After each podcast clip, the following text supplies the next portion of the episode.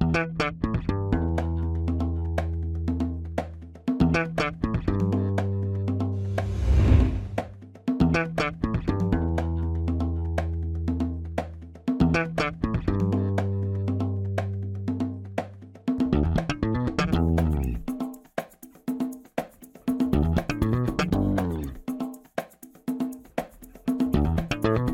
Este é o Tapa da Mão Invisível, podcast destinado àqueles que querem ouvir ideias que abalam sociedades e não são ditas da mídia tradicional. Bem-vindo, meu amigo Paulo Fux. Tudo certo, Júlio? Tudo firmeza, cara. Como é que está por aí? Tu não tá preso ainda por falar demais? Não, a gente vai ver hoje os limites da liberdade de expressão, do que, que dá para ser dito nesse país. E temos um convidado hoje. Quem é o convidado, Júlio? Seja muito bem-vindo, nosso amigo querido de longa data, Rodrigo Marinho. Sempre uma honra estar aqui, meus amigos. Prazer e um privilégio estar com o Júlio e Paulo Fux. Não é pena que eu. Fazia muito tempo que eu não vi o Paulo, tive o privilégio de ver o Paulo algumas vezes em Porto Alegre, várias discussões, né? Várias discussões, inclusive, muito, muito produtivas. Faltou você lá no debate forte, que ele estava defendendo só a moeda, estava dizendo que a monopólio do governo é a força, meu amigo, negócio de moeda, viu? Moeda é só um detalhe. E, a, e essa foi a discussão, discussão que a gente teve, que tem muito a ver com o que a gente vai falar hoje, né? Que é exatamente o governo usando seu monopólio da força para impedir que as pessoas falem. É isso aí. Exatamente. É, é sobre isso que a gente vai falar no nosso episódio de hoje, sobre a boca, sobre o que pode sair da boca de uma pessoa. Mas antes disso, vamos para os nossos recadinhos únicos iniciais, que a gente tem outra, outras coisas para falar lá.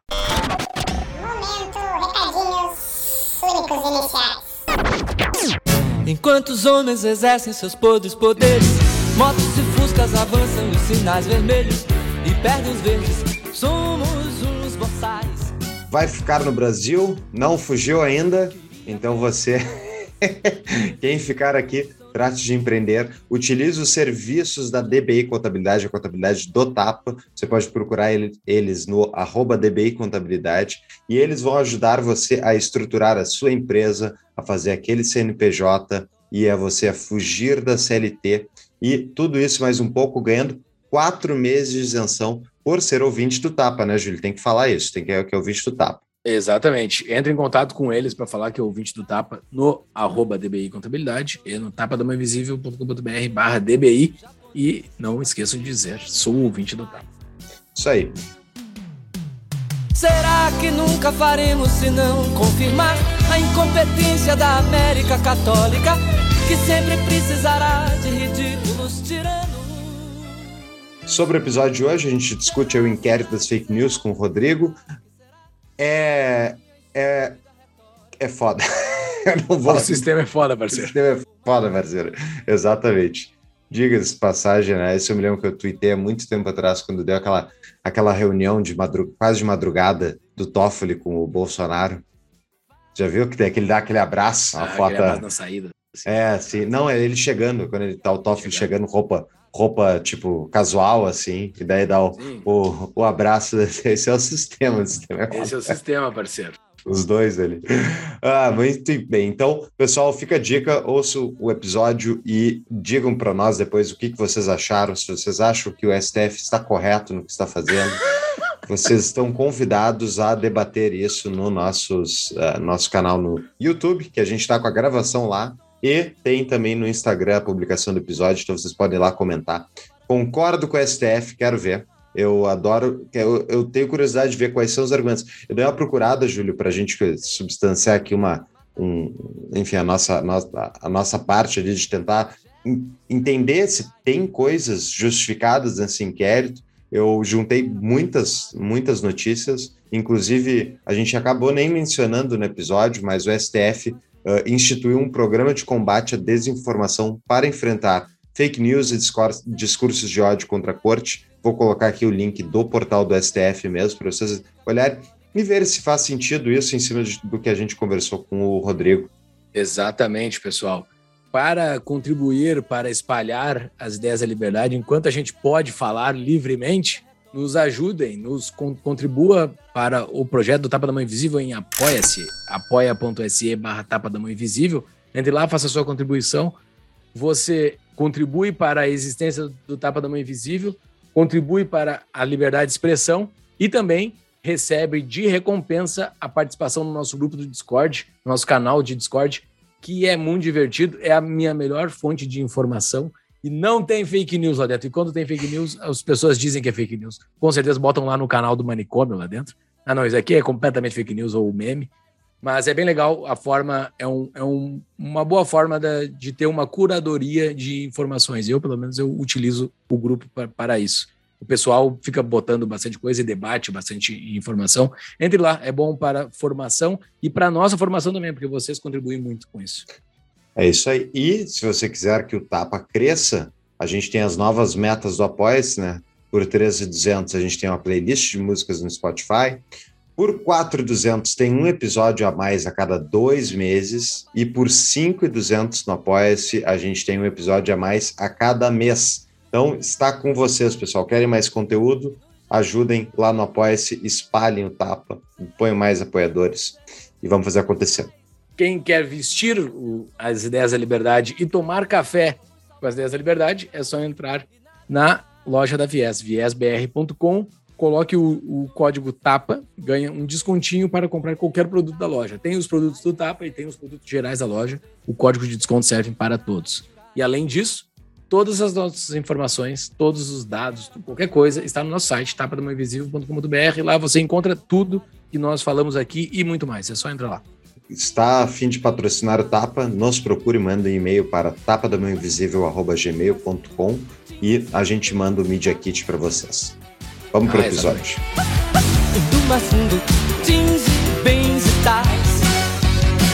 Boa parte do pessoal que nos escuta sabe quem é o Rodrigo Marinho, mas não é não é exagero apresentá-lo.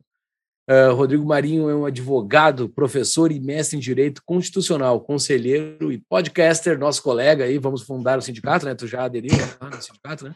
Conselheiro e podcaster do Instituto Miss Brasil e sócio da LVM Editora e libertário.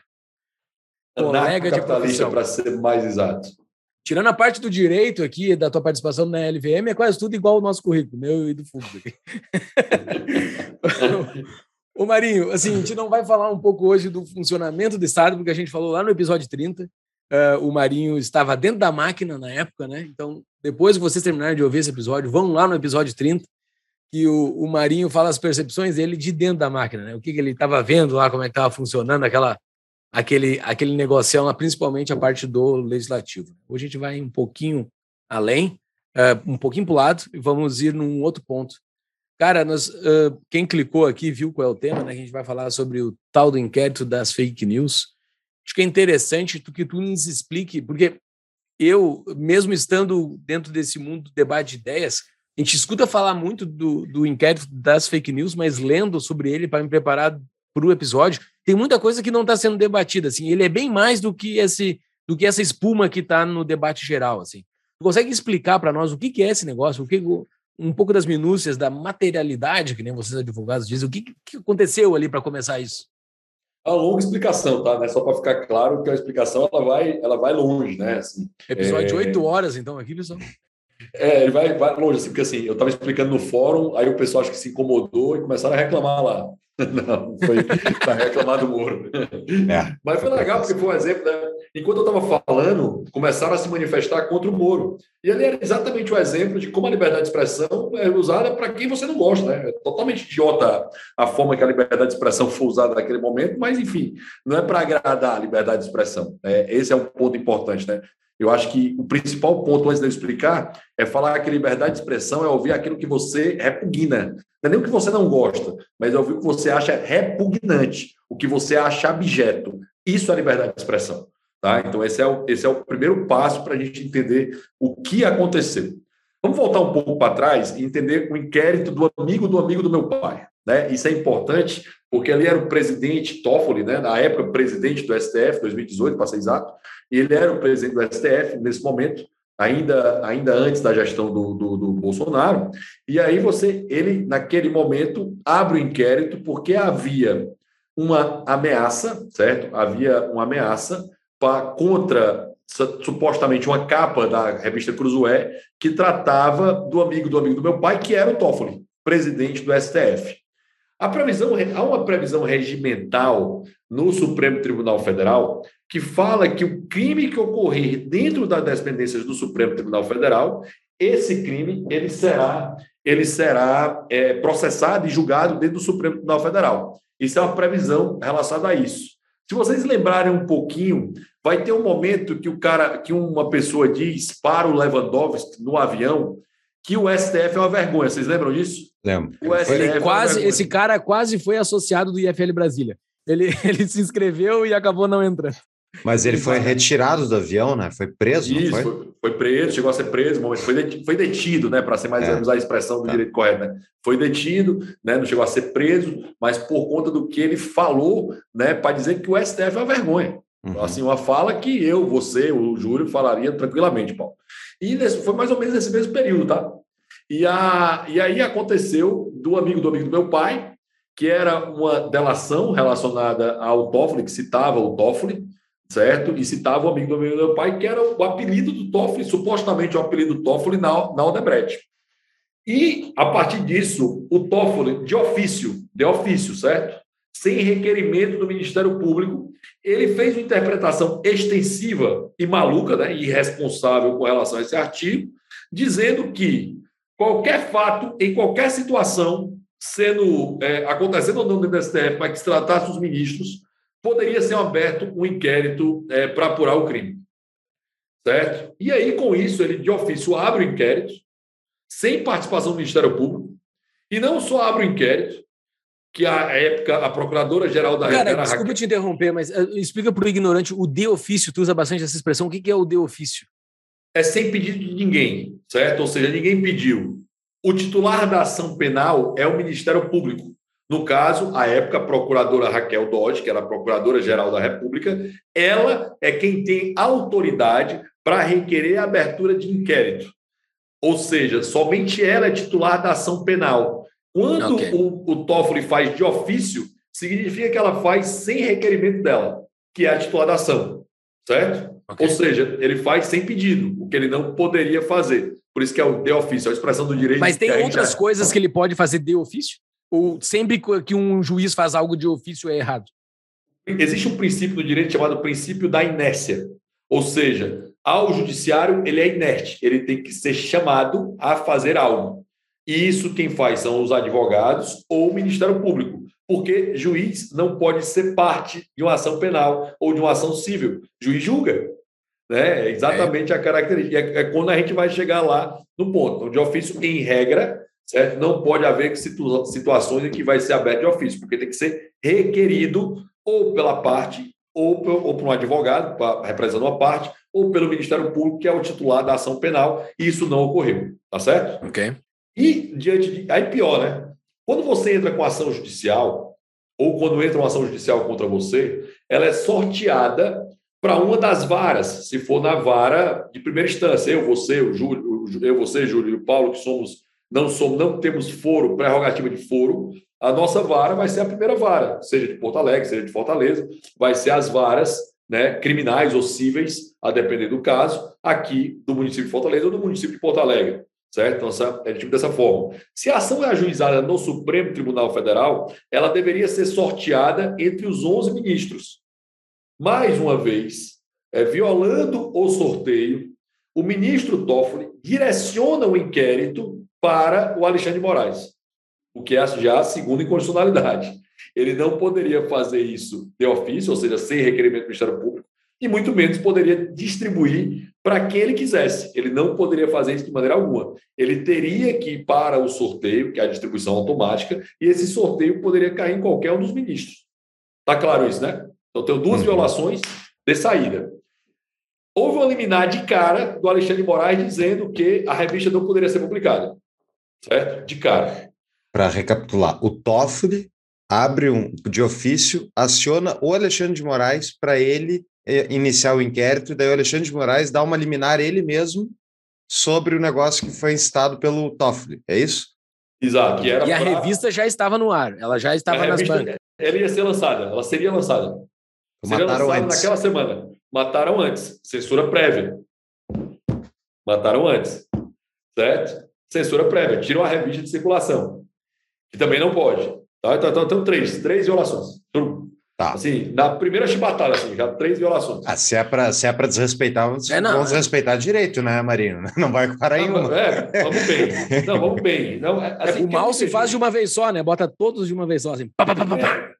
Só que o mal continuou sendo feito, porque até aí, esse é o ponto, né? Até aqui já é absurdo, já era inconstitucional. E todo mundo criticou a época, tá? Todo mundo criticou a época disso, que era absurdo, que era equivocado, que era errado. A pressão foi muito grande. Você vai ver que isso vai mudar na frente, tá? Você vai ver que vai mudar o, vai mudar o objeto, isso vai mudar lá na frente. E aí houve uma crítica muito grande, uma reação popular, reação da imprensa, reação das pessoas, todo mundo achando aquilo que era uma mídia tradicional sendo censurada, que foi o que de fato ocorreu, né? Porque é muito estranho, né? Uma Lava-Jato, uma operação gigantesca, não tem envolvimento zero do judiciário. né? Não sei se vocês já notaram isso, né?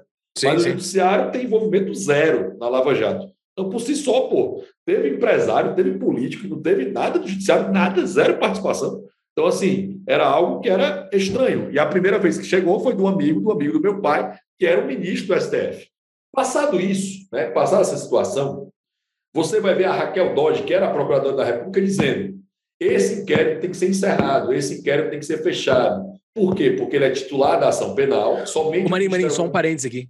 Tá batendo e tá dando um tu. Desculpa. Não, desculpa. É o titular, é porque vai- a gente vai revoltando, vai lembrando. Ah, não, é revoltante. É revoltante. Aí a Raquel Dodge era titular da ação penal. Como ela era titular da ação penal, somente a Raquel Dodge, procuradora da República, poderia ser e conduzir o inquérito. E ela pede o fechamento do inquérito, o arquivamento do inquérito. O Toffoli se faz, o, o Alexandre Moraes se faz desentendido. Não se manifesta sobre isso. E segue tocando inquérito. E esse inquérito fica aberto.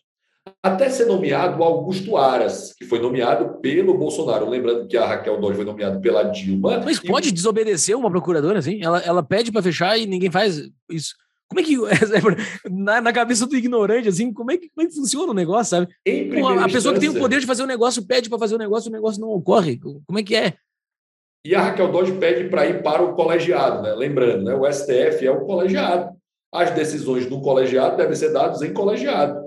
Existe um livro do Migalhas, que é um site jurídico importante, que ele vai chamar de Os 11 Supremos Tribunais Federais. Ou seja, cada ministro hoje tem seu próprio julgamento, vai tocando a liminar, vai tocando do jeito que quiser e vai fazendo. Que foi o que o Alexandre de Moraes estava fazendo, que foi o que o Luiz Fux, atual ministro do STF, fez com relação ao auxílio moradia. Lembra do auxílio moradia do- dos ministros? Que ele manteve, deu a liminar, ele deu a liminar. O, o auxílio moradia foi considerado, foi dada uma regra dizendo que não podia. Ele deu uma liminar, é, dizendo que aquilo deveria ser mantido. Aí fizeram um acordo para ter um aumento do judiciário.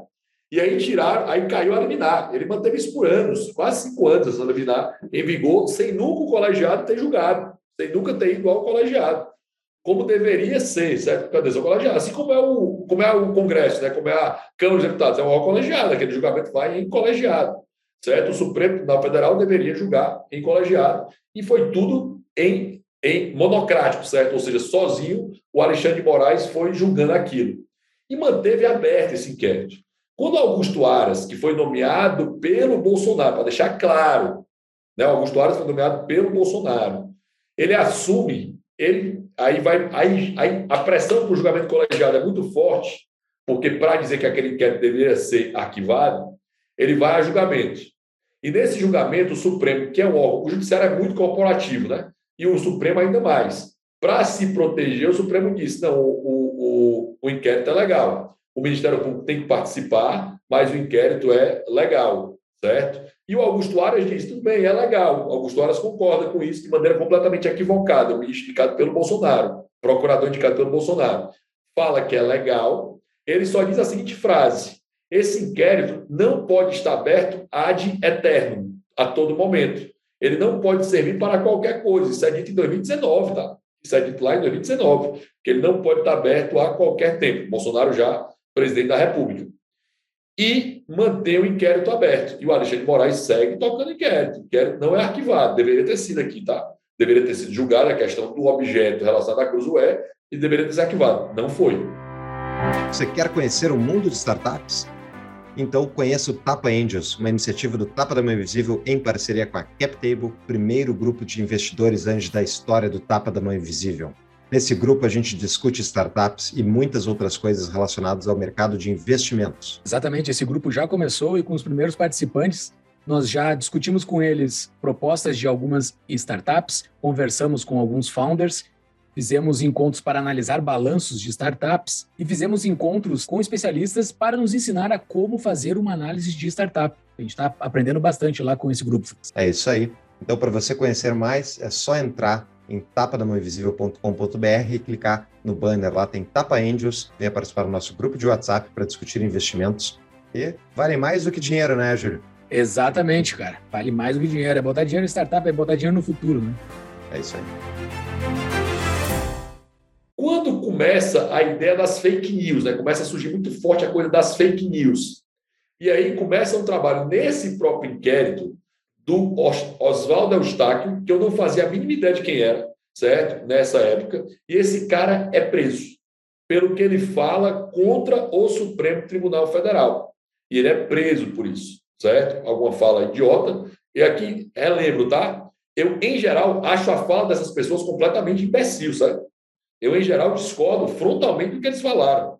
O esse problema é, é, que, assim. Esse eu não vi o que ele falou especificamente. Ele falou alguma, alguma imbecilidade que não vale a pena nem ser lembrado. Falou mal, disse que os caras eram mal, disse que os caras é, faziam. mas é, contém ameaça? Contém é, exato. Tem que matar? Contém... Pessoal, entenda, é, eu, eu vou matar o Papa. Ah, eu adoraria matar o Papa. Não, não, não, não, ok, ok. Não vamos defender por enquanto isso. Vamos deixar um pouco mais para além do episódio. Mas só para a materialidade do Eustáquio, tem ameaça? Não, Depende, depende de quem lê, né? O outro acha que, assim, eu acho que o STF não deveria andar na rua. Eu acho que o STF não deveria, os ministros não deveriam andar no avião. Isso é ameaça. Uhum. Pô, eu vou matar o Papa. Eu tô, o Papa está lá na, na, na, Itália, eu tô em, o cara está em um lugar, ou está no outro. Assim, é, é, uma, é, uma, é uma ameaça completamente sem sentido. E mais, e mais, deixando claro, o Oswaldo Eustáquio não tem prerrogativa de foro. Se era para ele ser julgado e condenado em algum lugar, é na primeira instância. Porque ele não é deputado, ele não é senador, certo? Então, assim, quem comete o crime, por exemplo, o deputado cometeu o crime, ele é julgado no Supremo. O senador comete o crime, ele é julgado no Supremo. O ministro comete o crime, ele é julgado no Supremo. O presidente comete o crime, ele é julgado no Supremo. Mas o Oswaldo Eustáquio é como eu, como você, é um podcast, é um cara que estava falando, estava se manifestando. Uhum. E se é para ele ser julgado, ele vai ser julgado no município dele, no local que ele mora não do Supremo Tribunal Federal. Ele não foi eleito, ele não tem foro privilegiado ou prerrogativa de foro. Porque parece muito bom a coisa de ter prerrogativa de foro, né? Mas não é, mas não é para ser muito bom. Porque quem tem prerrogativa de foro não tem recurso. Você recorre para quem no Supremo? Certo? Você é julgado em última instância, tá? Em única e última instância. Então você não tem a quem recorrer. Por que, que isso vale para senador e para deputado? Porque eles têm um nível é, de confiança que é dada pela sociedade a eles, que envolve uma responsabilidade maior. Por isso que eles têm também imunidade parlamentar, né? Que eu vou falar disso já já. Mas o Oswaldo foi preso pelo Supremo. Rodrigo, tem ameaça? Eu entendo que não, tá? E assim, e de boa, velho. mesmo que houvesse ameaça, okay. quem julga isso, quem julga isso é a primeira instância. Ainda que houvesse. Ainda okay. estabelecendo que se houvesse ameaça, quem julga isso é a primeira instância e não o Supremo. Tá? Deixando claro. Porque a interpretação ampliada do, do Supremo é inconstitucional na alma. Certo? Uhum. Não tem por que não. E depois o Oswaldo Eustáquio é preso. Em seguida, começam a falar do Alan dos Santos, que nesse mesmo inquérito vão falar que há um grupo de financiamento de pessoas que financiam esses, essas pessoas, né? Financiam esses podcasts, esses blogs, o Terça Livre, que era o do Alan dos Santos, que eu também não fazia a mínima ideia de quem fosse, certo? Quando o Alan dos Santos, que esculhamba, né? Fala que é um né, filho da puta, né? mete o, mete o sarrafo dos caras. Ofensa livre, assim. Ofensa, ofensa livre. Ofensa livre, ofensa livre. Ofende. E claramente ofende. Certo? Uhum. Mas é um crime de opinião, entendeu? Primeira instância. Contra, se for, eu, eu acho que não deveria haver crime de opiniões, tá? Só para deixar claro. Eu sou, eu fui um dos que escrevi, inclusive, o projeto de lei do, do Vinícius Poit, lá no, no Congresso Nacional, lá no, na Câmara dos Deputados, que tira o crime de opinião, de difamação e de injúria certo? Mantém calúnia, né? Que você imputar o crime a alguém, mantém injúria racial. Tá, peraí, peraí. Vamos, explica isso, pra, é uma dúvida que eu sempre tive. Quais são, o que que, tu, o que, que era o projeto de lei para tirar o que? Injúria? Existem, o que, que, que significa? Três, existem três crimes de opinião no Brasil. Difamação, injúria e calúnia, certo? Esses são os crimes de opinião. Nos Estados Unidos, por exemplo, não existe esse crime de opinião, tá? Não existem crimes de opinião. Difamação é honra objetiva, tá? Que é basicamente questionar a, a honra de alguém objetivamente, dando um fato objetivo sobre isso, um fato falso sobre isso. Injúria é uma honra subjetiva, é o que vai pegar o íntimo da pessoa. Essa é a explicação do direito penal. E calúnia é imputar um crime equivocadamente a alguém. Ah, o Paulo é um assassino, por exemplo. Não é um assassino, nunca foi. Então, estou imputando esse crime a alguém. Vários países vão ter calúnia como crime, mas difamação e injúria não. Certo? E você vai ter, você vai ter a injúria racial, que é onde está configurado o racismo no Brasil hoje, que é a injúria racial. Certo? O racismo é esse crime aqui, tá? que é chamada injúria racial. Existe um projeto de lei do deputado Vinícius Poi de São Paulo do Novo, que eu fui diretor legislativo da bancada, que vai estar lá no episódio 30 aqui do Tapa, em que eu falo, em que eu, eu conto a minha história por lá, e um dos projetos de lei que eu escrevi foi para acabar com os crimes de difamação e injúria, que era o que cabia contra essas pessoas, tá? Teoricamente, em primeira instância. O Alexandre de Moraes poderia ser titular da ação penal contra o Alan dos Santos e contra o Oswaldo Eustáquio, mas em primeira instância, titular não, né? Poder fazer notícia crime para que o Ministério Público fosse o titular da ação penal e processasse o Oswaldo O juiz ainda é uma pessoa que pode ser parte e... de um processo, normalmente. Sem problema nenhum. Mas ele não pode ser o julgador, né? Porque ele é, é, aí é o que a gente vai falar já já, que ele é o julgador, né? O Alexandre de Moraes hoje é vítima, é autor da ação penal e é o julgador da ação. Então, assim, é uma maluquice. Ele é parte, ele é vítima e ele é o julgador. É, é loucura isso, entendeu? É, é, o processo do Kafka, né? Que é, que é uma marmota sem tamanho. Tá? Mas ele é lindo, ele pode, ele é um anjo. Ele é um cara que está acima de tudo. E aí, e, e, aí vai na sequência, né? Aí chega no Alan dos Santos. Só caso ele me escute aqui, caso esse episódio caia no ouvido dele, eu estou elogiando ele. é um cara Não, mas só para deixar claro, o Júlio está nos Estados Unidos, assim como o Alan dos Santos está nos Estados Unidos. Ah, sim. É. Os Estados Unidos não possuem crime de opinião. Então, o Alan dos Santos não é extraditado no Brasil, porque lá, nos Estados Unidos, onde o Júlio está, não tem crime de opinião. Então, daqui de nós três, o que pode escolher com maior segurança o Alexandre Moraes é você.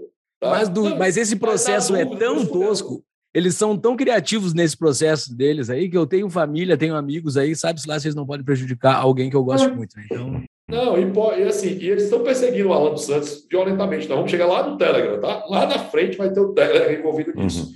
E aí, depois disso, o deputado Daniel Silveira, que eu, que eu reputo um idiota, tá? Só para deixar claro, um completo idiota, ele faz um vídeo ainda mais idiota, que ele esculhamba, esculhamba mesmo o, o senhor Alexandre Moraes.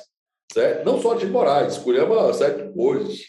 É, eu até, eu até anotei algumas, eu vi o vídeo, eu nunca tinha visto o vídeo dele, eu fui ver o vídeo completo para ver o que, que é que ele fala, que daria para ser considerado uma acusações. Ele acusa uh, o ele acusa o, o Gilmar Mendes de vender sentença. Ele fala que é da, que gostaria de dar uma surra no, em alguns dos ministros, né? Que as pessoas ele entenderia se alguém quisesse dar uma surra nos ministros, mas diz que isso não é uma uma ameaça, porque ele está falando uma vontade, só a opinião dele. Ele fala que o Alexandre de Moraes é agente do PCC, ele menciona fraude nas urnas e ele gosta que gosta é, e daí ele volta a falar que o Mendes uh, vende sentença por dinheiro. Então isso isso não se enquadraria em algum desses tipos penais aí? Eu entendo que teria que ser iniciado lá na primeira na verdade, não. Esse, ele, como ele é deputado, deveria Exato. ser iniciado direto no STF, não? Supremo. Sim, deveria. Só que o deputado tem uma coisa que eu e você não temos. Nem eu, nem você, nem o Júlio. O deputado tem algo chamado imunidade parlamentar. Quanto que ele fala. Em 2001, foi alterada a, a, foi alterada a Constituição para falar que o deputado está imune, e é imune, tá? Significa imunidade, por razões óbvias, significa que ele não pode ser processado por crime de opinião, tá? É, com relação a isso, porque ele é imune a qualquer fala do que ele fale em qualquer ambiente, não é só na tribuna. Então, assim, aí você vai ter outros pontos, que aí nós vamos chegar lá. O vídeo é idiota, tá? Só para deixar claro. Eu acho o vídeo de imbecilidade de um mau gosto absurdo. Como é quase toda a manifestação desse rapaz. Ele é o cara que pegou aquela placa da Marielle, né, que trouxe todo aquele negócio, um negócio completamente A moça foi assassinada, entendeu? Não tem discutir em relação a isso, certo? Ele vai lá e pega a placa no Rio de Janeiro da Marielle, traz isso. Então, assim, é, é, é, um, é, um, é uma tristeza o rapaz. Não que eu concorde com a Mariela, eu discordo frontalmente das ideias da Mariela, mas que ela foi assassinada, isso é fato. o triste de nós aqui é que a gente está discordando de todo mundo, né? A gente está meio que é. sozinho no negócio, né? É um é. bando de louco, é um bando de louco e a gente tomando é. disso, né? É muito engraçado, né? Porque quando eu critico o STF, eu viro bolsonarista, né? É muito hum. louco isso, né? Hum. Quando eu critico o Bolsonaro, eu viro Lula. É muito Sim. doido, entendeu? E a gente fica tomando tiro de tudo que é lado, porque é tudo um mar de insanidade isso é exagero, Júlio. A gente não fica tomando tiro de todo lado, porque ninguém dá a mínima para que os liberais pensam que somos tão poucos. É, o, ponto, o, ponto é, o ponto é assim: eu acho que a gente é pouco ainda, mas eu acho que a gente nunca teve tanta influência, a gente nunca teve tanta influência como a gente tem hoje. Ok. Entendeu? Concordo. Eu acho assim: somos poucos ainda, mas eu acho que a gente nunca influenciou tanto meio como a gente influencia hoje. Hoje, os liberais, eu mesmo tenho coluna, eu, participo semanalmente do programa de rádio mais importante, quase toda semana, do programa de rádio debates mais importante de Fortaleza, de longe. Né? Eu tenho uma coluna mensal no Jornal Povo, Hélio Beltrão tem uma coluna na Folha de São Paulo, Fernando Chu, semanal. Fernando Schulli tem uma coluna semanal no Jornal Povo. O maior evento de os maiores eventos, maiores, maiores eventos do Brasil e do mundo hoje, ainda hoje é o Fórum da Liberdade. Então, assim, nós hoje temos um impacto na mídia é, e na sociedade que há pouquíssimo tempo nós, nós não temos bancada, não temos bancada liberal. Temos gente dizendo lá no meio da bancada que imposto é roubo. Então, assim, isso, não, isso era impensável há anos atrás. Concordo que somos poucos, concordo que nunca influenciamos tanto como influenciamos hoje. Entendeu? Esse é, é, esse é o meu, meu ponto. Mas voltando ao inquérito. Quando teve o, o, o, a situação do Daniel Silveira, aí você tem. O Daniel faz o vídeo domingo, tá? Domingo ele faz o vídeo. Na terça ele é preso. Terça-feira ele é preso. Vamos lá. A Constituição prevê claramente que um parlamentar, parlamentar, deputado, senador, é, deputado estadual e vereador, só podem ser presos em flagrante delito em crime inafiançável. Certo? Então, só para deixar claro isso. Deputados e senadores, e deputados federais, senadores, deputados estaduais e vereadores só podem ser presos em flagrante delito e crime inafiançável. O vídeo foi domingo. O vídeo foi domingo. Terça-feira ele foi preso. Pessoal, não, não, é um crime continuado. Não existe isso. É como se a, é, tem vastíssima jurisprudência daquele pessoal que está com um fuzil na mão, né? Porte de arma no Brasil é ilegal, né? É crime inafiançável, inclusive. E a, e a, e a pessoa está com um fuzil na mão. Tem várias decisões dizendo que não pode haver prisão, não pode haver prisão das pessoas é, sem é, por, por esse vídeo. Vários, certo? E aí o cara, prenderam um cara. Prenderam Polícia um cara. tem que chegar e o cara tem que estar tá com um fuzil na mão. Se o cara não assim com um fuzil ele, na mão. Ele só poderia ser supostamente preso né, se o vídeo tivesse continuado em domingo até terça. E o vídeo não continuou, tinha acabado, está gravado já. Não era o ato que ele estava fazendo. Certo? Não, não pode ser flagrante delito. Não existe isso. Tá? E mais, crime de opinião é afiançável. Completamente afiançável. Ah, Rodrigo, o foro é o Supremo. Tá bom, seria o Supremo no caso dele. Mas, bicho, sabe quanto tempo esse cara passou preso? Preso. Certo? Preso, enjaulado. Esse cara passou nove meses preso. Ele era um deputado federal, primário, réu primário, ou seja, nunca tinha tido um crime condenado contra ele. Ele, apesar de ser idiotice, não é crime, né? Então, assim, não, não tinha nada contra ele. Esse cara é, era amplamente conhecido, todos sabiam o endereço certo, localizado, era deputado federal, pô, eleito pelo Rio de Janeiro. Você pode, você pode achar ele um tosco, como eu acho, mas, cara. Tá faltando o dedo das, dos erros aqui já. Eu já me perdi nas contas. O Lula, não. com certeza, já faltou dedo aqui. Faz tempo. mas, assim, é muita cara... coisa errada, assim. Não, é que eu não consigo, eu tô tentando fazer um advogado diabo aqui, tentando encaixar, mas eu não consigo achar, por enquanto, nada. Assim, porra, tu tá, tu tá exagerando. Eu vou, defender, eu vou defender o STF depois que o, o Marinho terminar de de apresentar. Boa, so, boa, boa, so, boa sorte. Eu teria muito Fux tem endereço certo no Brasil, então é bom que ele defenda a STF. Eu fazer um Não, esforço. Assim, só para deixar claro, é, quando eu fiz, quando eu fui para a palestra no fórum, né, que eu disse que era uma palestra sobre liberdade de expressão, eu falei, cara, eu vou explicar o que ninguém explica, né? Todo mundo cita o inquérito, mas nem explica o inquérito. Ninguém uhum. para para dizer, aconteceu isso, isso, isso, isso, isso, nesse inquérito, para entender. Cara, não teve pouco erro. O cara ficou preso nove meses. Quantos latrocidas, quantos assassinos, quantos estupradores nós temos que vão, na, na vão até a delegacia, fazem, fazem audiência de custódia com o juiz e são soltos imediatamente, pessoal. Quantos? Né? Assim, quantos casos escabrosos de pessoas que mataram assim de forma vil outras pessoas e eles são soltos imediatamente. Eu coloquei um caso lá de um senhor que matou a, a, a, matou a namorada, deu 12 tiros na mulher porque tinha tido uma discussão com ela e foi solto. Não, deu 12 tiros numa arma ilegal, inclusive. E foi solto imediatamente. Enquanto o cara que falou, o cara falou, o cara não fez nenhum ato, ele só falou. O cara ficou preso nove meses, certo? Uhum. Nove meses. Para mim, crime político, tá? Para deixar claro. Nós temos criminosos políticos no Brasil, ele é um deles, ele foi um deles. Tá? Então, assim, é por política. Não tem criminoso político não, preso político. É, preso político, exato. Não, criminoso, criminoso que, enfim, foi, tá, tá, foi julgado, foi condenado, né? Ele foi condenado uhum. pelo, pelo STF por conta disso. Depois foi perdoado, tá? Que é outro fato inusitado também nesse inquérito, né? A gente vai... Aí, esse cara fica preso nove meses. Não só é preso, como todas as redes sociais do cara, como a do Alan dos Santos, elas foram tiradas. E lembra, a gente pune o fato e não ah, e meio. tudo começou com a revista lá. Então a revista tá, tá, dentro do mesmo, tá mesmo do mesmo númerozinho. Se entrar no processo, lá tá no, é, dentro do mesmo númerozinho. Eles vão criar inquéritos filhos, né? Vão tá. criar inquéritos filhos, mas tudo fica na mão do Alexandre de Moraes. Uhum. Entendeu? Uhum. Ele amarra assim, nesse inicial para ele. Mas amarra no inicial. E, e, é inconstitucional, tá, pessoal? Porque eu não posso estar deixando o inquérito aberto ad eterno para usar novos fatos. Eu crio o fato, eu tenho inquérito, vai para julgamento. É, é, essa sequência, fato, inquérito, julgamento. Essa sequência. Não existe essa coisa de eu ter um inquérito aberto ad eterno. Entendeu? Isso é loucura. É maluquice. Tá? E esse inquérito foi mantido aberto, assim, de maneira absurda. E aí você vai ter o Daniel Silveira preso.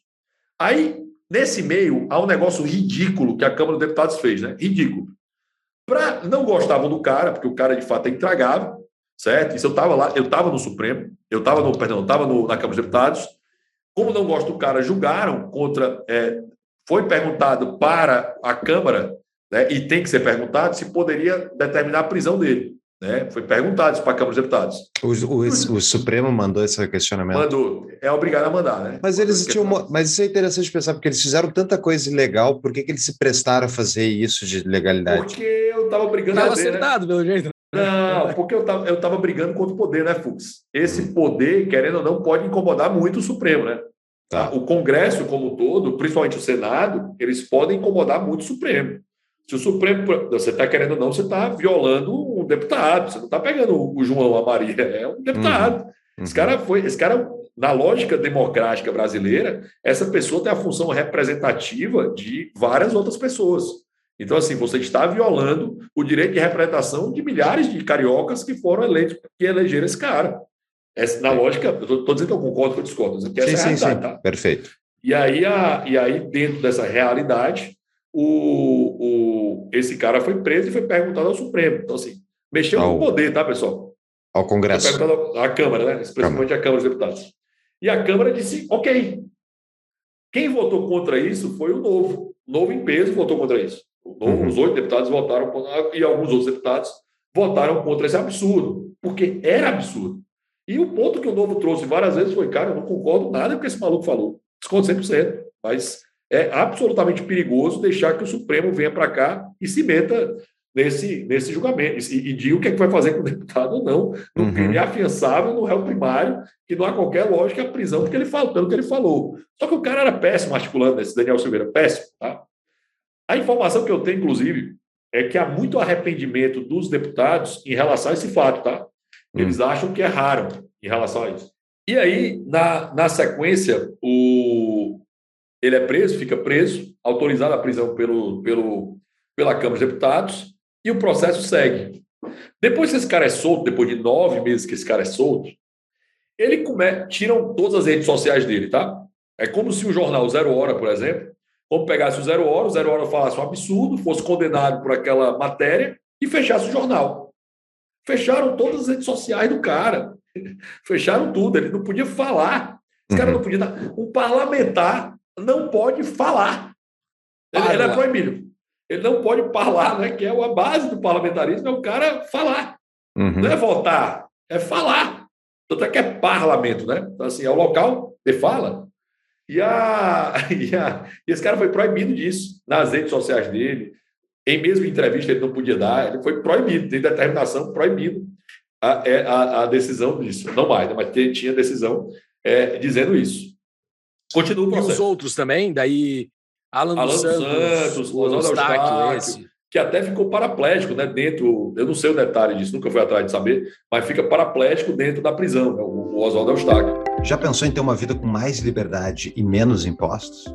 Tem uma maneira de fazer isso, que é utilizando-se da teoria das bandeiras. E tem episódio do Tapa sobre isso, episódio 148, que foi gravado com o Rafael Lima, que é um dos fundadores da SETI, a nova parceira do Tapa.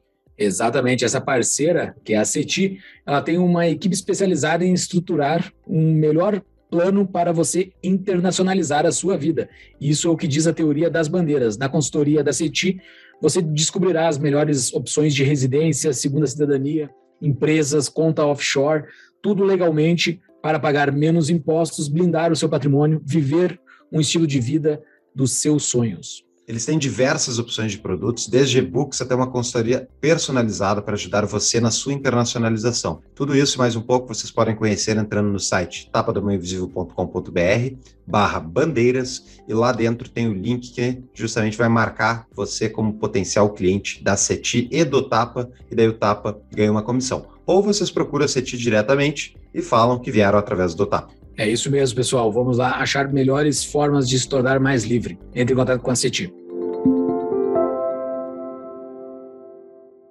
O Daniel acusa, acusa eles no vídeo de ter de a, a, polícia, não sei quem, ter torturado o cara. Eu não, não sei isso quanto é, mas enfim. É, não, não, nunca consegui confirmar essa informação. Se foi a informação que ele ficou paraplégico é fato, mas eu não sei se foi causado ou onde foi por isso que ele ficou paraplégico na prisão, não sei se foi um acidente ou foi algo. Isso é, isso é fato. Né? O, como se deu isso, eu não tenho ideia de, okay. de, de como aconteceu. E depois disso, é, depois que ele é solto, Aí começa a pressão para. Isso tudo foi feito, repito, monocraticamente, né? Foi feito decisão sozinho pela Jane Moraes. Começa a pressão para o julgamento do colegiado. Que diabo é isso? Cadê o colegiado para julgar esse negócio? Uhum. Entendeu? E aí começa a pressão disso. Quando, mais uma vez, o Alexandre de Moraes tenta determinar, tenta determinar o para ele colocar a tornozeleira. E não existe isso para deputado, tá, pessoal?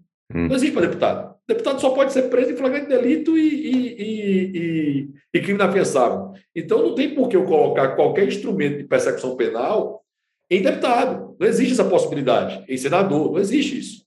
Não existe okay. deputado senador usar a tornozeleira. Ou ele é preso ou ele é preso, e ponto. Certo?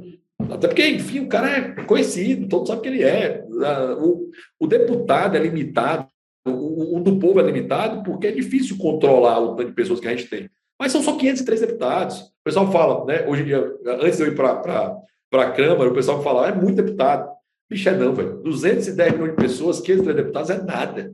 Hum. É nada, entendeu? É ninguém. O que é, que é esculhambado é um monte de privilégio que tem, entendeu? Mas o, o número é completamente razoável. Tá? Uhum. O, que, o, que tem, o que tem hoje. Né? São Paulo, por exemplo, é absolutamente subrepresentado até na, na, na, no seu número de deputados, são só 70 certo? Dando, dando um exemplo da, da realidade local. Sim. E o Sergipe é absolutamente hiperrepresentado, o Roraima, com oito deputados, certo? Uhum. Uma, que é o mínimo que pode que, que vai ter. Mas dentro dessa, dessa, dessa realidade, vai chegar a tornozeleira. E aí o Daniel se recusa. Ele diz: não vou colocar, não vou colocar a tornozeleira. E aí começa o novo embrólio, né? Não sei se vocês lembram disso. Começa, aí o embrólio, esse último agora, começa com isso. E, a, e aí a sequência começa a aumentar o ensejo, né, que determina a prisão dele de novo. E ele dorme no, na Câmara, porque bicho, queria ver se eles iam mandar a polícia entrar na Câmara, né, porque é uma crise social absurda, né? Você mandar a Polícia Federal entrar na Câmara, velho. Tem polícia na Câmara também, tá? É federal, uhum. né? polícia legislativa. Então, assim, podia dar um cacete isso aí. E vou dar uma vírgula aqui. Existe um negócio esquisitíssimo que tem uma delegada vinculada ao Alexandre de Moraes. Tem Trabalhando para ele. Não estou dizendo isso, tá? Mas tá. delegada, delegada da Polícia Federal? Vinculado ao Alexandre Moraes. Não sei, não vou dizer que está trabalhando para ele, mas que é vinculada a esse inquérito, ela é uhum. é uma maluquice, tá? Porque é, essa é a minha dúvida. Se fosse, digamos, um trâmite normal, isso teria que ter sido iniciado pelo Procurador-Geral da República? Isso, e, e ele Iniciado tem. E conduzido. E conduzido. E, e, conduzido. Ele, e ele chamaria a Polícia Federal para prestar suporte para ele.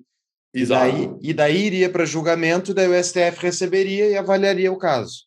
É, é, esse é o processo. Esse é o devido processo legal. Okay. Tá? Que é exatamente o que os liberais brigaram séculos para conseguir chegar lá. Né? Uma das maiores conquistas liberais é o império da lei, que vai estar lá no Due Process of Law, que é o devido processo legal, tão brigado lá na Constituição de 1215 dos ingleses, né? que é a limitação do poder do rei, que ali se cria o Due Process of Law, que é a ideia do devido processo legal. Uhum. E, na sequência, é, continuado isso, começa uma, uma, uma pressão com relação a esse ao julgamento e vai haver um julgamento é, que estava marcado para julgar o mérito do processo do Daniel Silveira.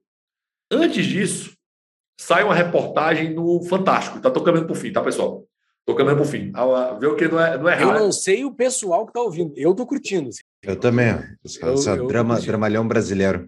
Exato. E, e, aí, e aí vai pro, vai pro, pro. Acontece o fato do Fantástico essa coisa que os astecas e maias viam em alguns milênios atrás, né? Que aí tem o fantástico que acontece domingo, que sai uma reportagem dizendo que o Telegram é local de é, locais de crimes, onde vai ter, por exemplo, é, exploração infantil, drogas. Começa esse esse papo, é né? muito estranho. Na mesma semana, uhum. e na mesma semana há uma decisão, mesma semana, há uma decisão, tipo dois dias depois, três dias depois, na terça ou na quarta, o Alexandre de Moraes determina o fechamento do Telegram, dizendo que há uma cota, nunca vi essa cota do, da, da, dessa delegada, dizendo que há uma cota delegada informando que o Telegram era local propício para esse tipo de coisa e que ele descumpria ordens judiciais, porque supostamente havia uma ordem do senhor Alexandre de Moraes para fechar o canal do Telegram do Alan dos Santos, do Terça Livre. Há uma ordem nesse sentido. E aí ele determina, nesse processo, o fechamento do Telegram em todo o território nacional. E ainda mais, diz que, ainda diz que, caso o Paulo, o Júlio ou o Rodrigo tentarem usar algum instrumento, como por exemplo o VPN, tá? para usar o Telegram, poderá ser pago a multa de até 100 mil reais por dia. Nós que não somos parte do inquérito, nós que não fazemos parte do inquérito, que é entre as partes, fomos condenados eventualmente a pagar, caso, caso, certo? A gente tente usar o Telegram. Lembrando que milhares de pessoas trabalham no Telegram, certo? Ou, 50... ou que ganham dinheiro ou que pagam. 50 milhões de brasileiros supostamente têm conta no Telegram. Não, e tem gente que vive disso. Né? Uhum. Né? Tem mais. Muita gente trabalha com isso. Quantos canais? O próprio, o próprio Alan dos Santos era remunerado com isso, né? Uhum. Dando, dando, exemplo, dando exemplo dele. E eles usam o julgamento dizendo que o Telegram descumpriu em outras decisões, que não aquela, que não naquele processo, o que é inconstitucional também, tá, pessoal? O descumprimento tem que ser dos mesmos autos uhum. para você é, requerer a ordem de descumprimento para falar isso. E o cara foi uma medida completamente abusiva. A reação popular foi gigantesca, tá, pessoal? A porrada do Supremo foi enorme isso aí, certo? Gigante isso aí. O, o, o, STF, aí o pessoal diz, aí eu até dei o um exemplo do, do, dono do bar, né? Até, eu até fiz um texto no dia falando, ah, pode ser que o dono do bar, por exemplo, tá aí o Fux lá, né? A gente é o dono do bar, aí senta o João e a Maria e começam a combinar um crime dentro do bar. E eu sou obrigado a dizer para o, o a polícia que João e Maria estão cometendo um crime. Ora, eu sou o dono do bar, meu amigo. O meu objetivo é servir comida, uhum. certo? Eu sou só um lugar em que os dois estão lá sentados conversando. O que eles estão fazendo não cabe a mim estabelecer. Uhum. E aí o João, o, o, prefeito da cidade, disse que se eu não disser, não só vai é, me prender, mas como vai mandar fechar o bar. Uhum. E se algum cliente entrar no bar, ele é criminoso também. Exato. é loucura, entendeu? É um, é um negócio completamente louco. Mas, mais uma, né? Estou só uhum. E o, aí o pessoal diz, ah, mas o Telegram, final. Aí eu fui debater, no mesmo dia eu fui debater com um advogado. Aí o advogado, é ótimo que isso aconteça. Aí eu disse, tu sabe a causa desse inquérito? Tu sabe que esse inquérito é o mesmo do amigo do amigo do meu pai, né? Tu tá defendendo isso? Uhum. Não, tu. Não, sério. O cara que não tem formação jurídica tentar defender isso por questões de contrário ao, ao, ao Bolsonaro ou Alan dos Santos até é razoável. Alguém com mínimo de formação jurídica defender isso é vergonhoso. Uhum. Assim, uhum. não é, não é pouco vergonhoso, não é. O cara sabe, velho. Assim, tu, é sério que tu tá achando isso que tem lógica? Entendeu? Assim, é tipo assim, ah, o João da esquina diz, ah, que bom, né? É bom mesmo, que vai prender um cara que eu não gosto. Uhum. Tá? Mas, pô, tu sabe a causa disso, tu não é um retardado mental. Certo? Então, assim, vamos entender isso. E aí passa essa sequência e vai para o julgamento do Daniel Silveira. Aí, assim, só voltar aqui um pouco. O Telegram se submete à decisão. Ele se submete porque ele submetia ou morria. Tá? É, era bem essa. Alguém disse, ah, finalmente o Telegram vai cumprir. Eu disse, ele cumpre ou morre. Ele vai perder 50 milhões de usuários do dia para a noite. É, é idiota. Certo? Ele vive dessa, dessa, desse negócio. Certo? Lembrando que o, o, o, o proprietário do Telegram, o Pavel. Ah, o, o russo, aquele é, extraditado, né? Ele é um cara que briga fortemente pela liberdade de expressão. Né? O cara vem brigando com isso há muitos anos. Inclusive, foi expulso da Rússia numa rede social que ele tinha afirmado, que era a mais absoluta liberdade de expressão, quando as pessoas se contraporam ao governo. O que é ótimo. Uhum. O que é ótimo. Contra o governo, sou contra, junto com ele. Então, uhum. assim, dentro dessa pressuposta, ele, ele acabou sendo preso, sendo preso e teve que ser, fugir do país para seguir. Hoje, inclusive, o Telegram tem praticamente é, é móvel, né? A, a, gestão do Telegram está no. Tá, na, tá na nuvem. Dizem, né? né? Tá na nuvem, está no mundo, né? Os caras viajam, vão para outro lugar. Eles se mudam quando, quando necessário, imediatamente quando vai ter algo contra eles. E é um lugar que, pô, pode ter crime em qualquer lugar. Quer dizer que então, no, no WhatsApp não tem crime. Então, uhum. Todo dia eu recebo um diabo de uma porcaria de alguém hackeando tentando hackear meu celular e tentando dizer que é, uhum. trocou meu número usando minha foto para isso. Aí vai fechar o WhatsApp por causa disso? Uhum. Entendeu? Então, assim, todo dia eu recebo outra mensagem que é para trabalhar na, na Amazon ou no seu lugar, ou para ganhar 5 mil reais, 5 mil dólares. Por dia. Por dia, por dia. Entendeu? Todo dia eu recebo essa mensagem. Vai fechar o WhatsApp por isso? Uhum. Não, o exemplo que tu dá naquela tua palestra do Fórum da Liberdade do posto de gasolina é excelente, né? Isso, isso é algo que é real na vida de todo brasileiro, né? Todo brasileiro sabe das porcarias que ocorrem em postos de gasolinas ao redor do Brasil, né? E vai mandar fechar os postos de gasolina. E eu, vou, eu cito de propósito a Damares, né? Para chocar, né? Sim. Que é alguém que faz um trabalho sensacional. Rapaz, Rodrigo, você discorda da Damares? Pô, discordo pra caramba, muita coisa nisso. Mas ela faz um trabalho sensacional relacionado à exploração infantil nos postos de gasolina. Uhum. Cara, você tem casos de bebê, velho, bebê sendo vendido em posto de gasolina assim, para fazer exploração infantil. Uhum. E ela coloca, ela dá luz a isso. Ah, Rodrigo, é legal ouvir isso? Não é horrível ouvir isso, mas assim, como é que a gente vai proteger os indefesos se a gente não sabe o que está acontecendo? Né? Porque é muito fora da nossa, aqui da, é. de nós três, da nossa realidade. Mas você tem crianças de 5 anos sendo estupradas no imposto de gasolina.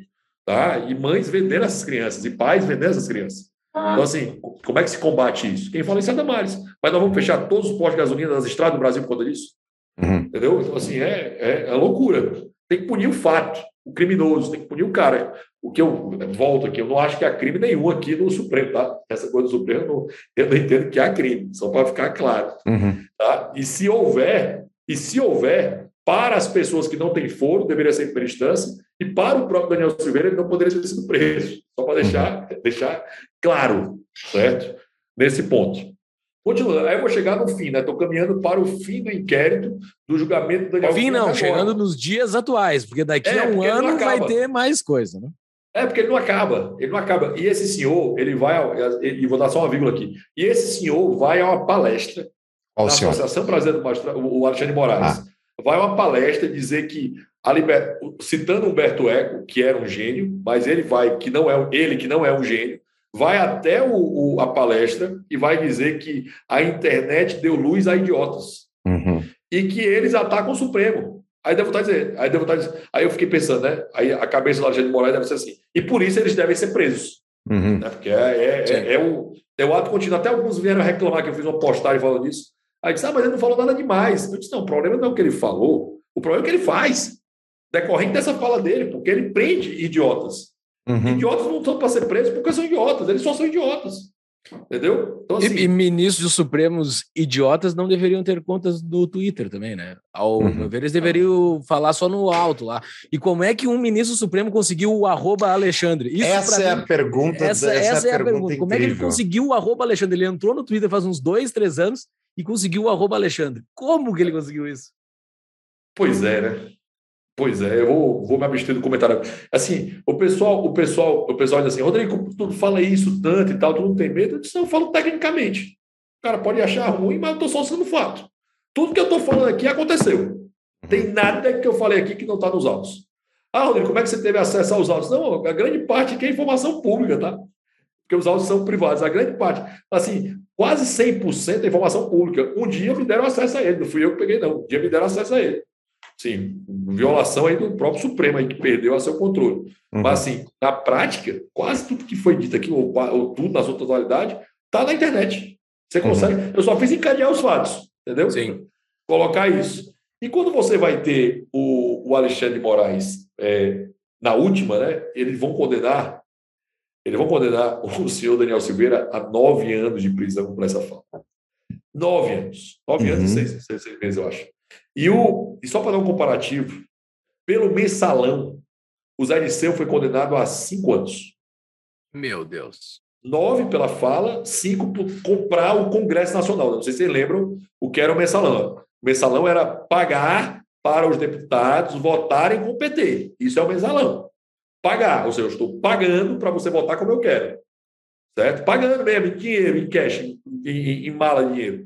Isso era o mensalão. Essa outra, não era, não era orçamento privado, não era orçamento secreto, não.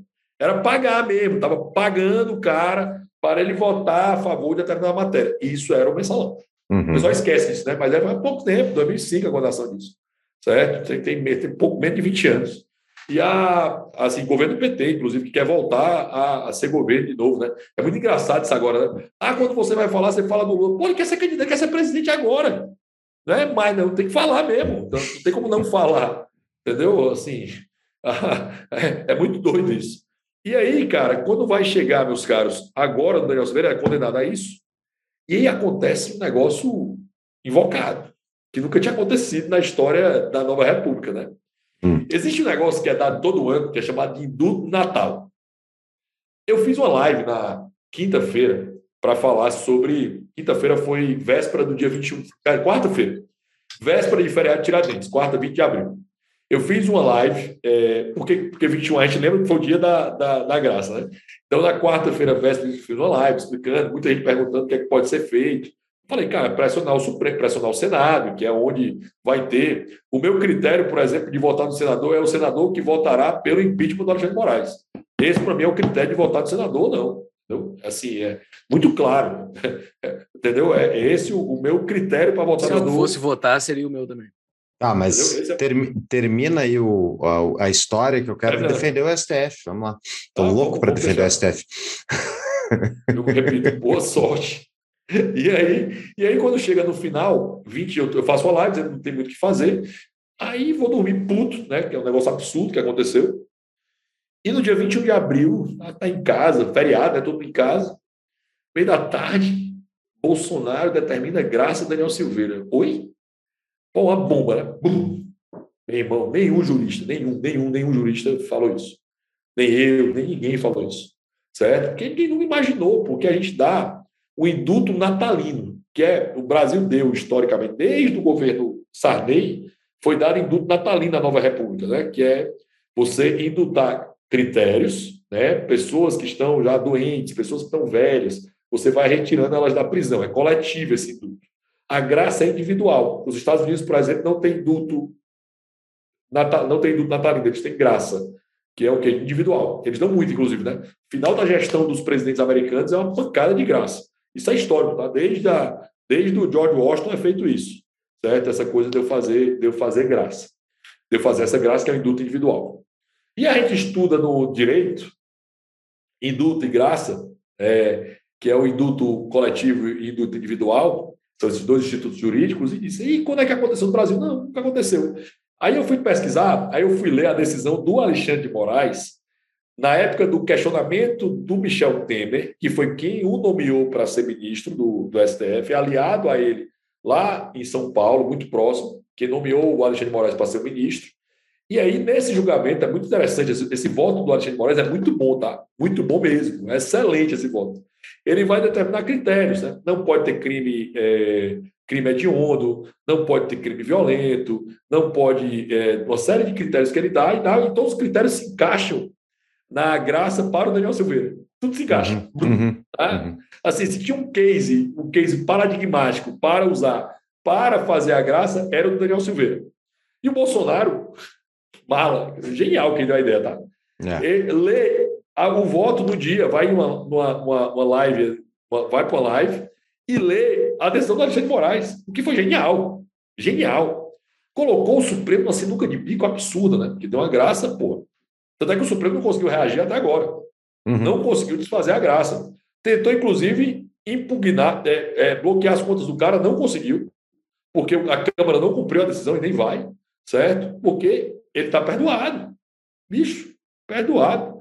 Esquece tanto é que esse negócio tá em banho-maria, né? Vocês já estão notando isso, está em banho-maria. Pois é, eu estava esperando que eles fossem caçar o. Tipo, eles já fizeram tanta coisa. Não, não, não é, lembra, é brigar com outro poder. E lembra que esse poder tem uma coisa muito séria embaixo dele, tem um exército embaixo dele. O Brasil é um país que está sempre a um passo do golpe, pessoal, sempre. Uhum. Nós tivemos oito golpes, nós tivemos oito golpes, nove golpes no Brasil.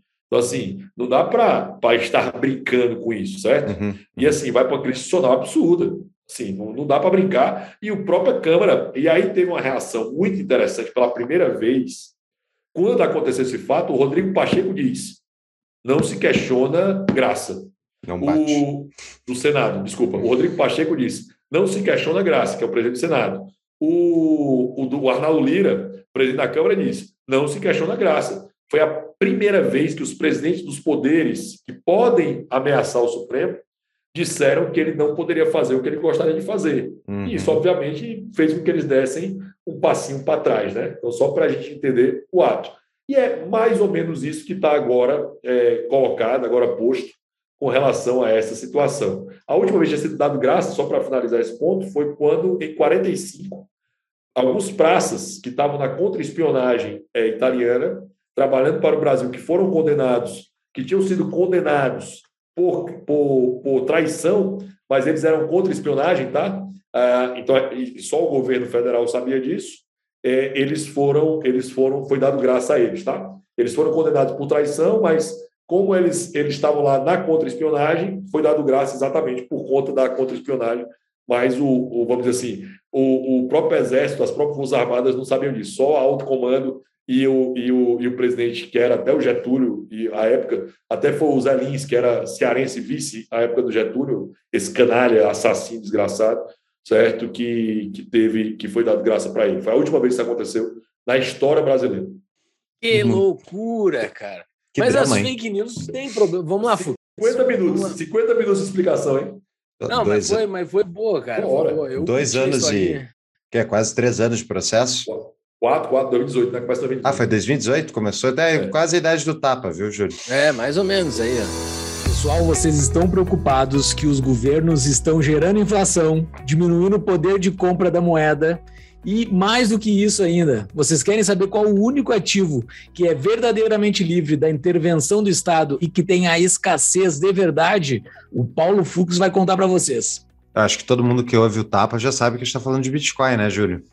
Provavelmente. Mas Bitcoin é difícil de entender no início, porque é uma coisa realmente extraordinária, a quantidade de conhecimento diferente que está embutido dentro dessa moedinha mágica da internet. E caso você tenha interesse justamente em conhecer mais estratégias de investimentos, como é que é o ciclo de mercado do produto, como é que funciona a declaração para o leão, que é muito importante. Então, para tudo isso, eu, junto com um colega, criei a Concierge Bitcoin é uma empresa, o objetivo dela é ajudar as pessoas que não conhecem o ativo a comprar e manter de forma segura ele, Júlio, que é muito importante não perder as suas chaves, né? A chave do cofre. Então, tudo isso mais um pouco a gente ensina no Concierge Bitcoin. Exatamente. Peguem na mão do Paulo Fux que, eles, que ele acompanha você para dentro desse maravilhoso do Bitcoin. É isso aí. Isso você pode conhecer mais em tapadamãoinvisível.com.br barra BTC.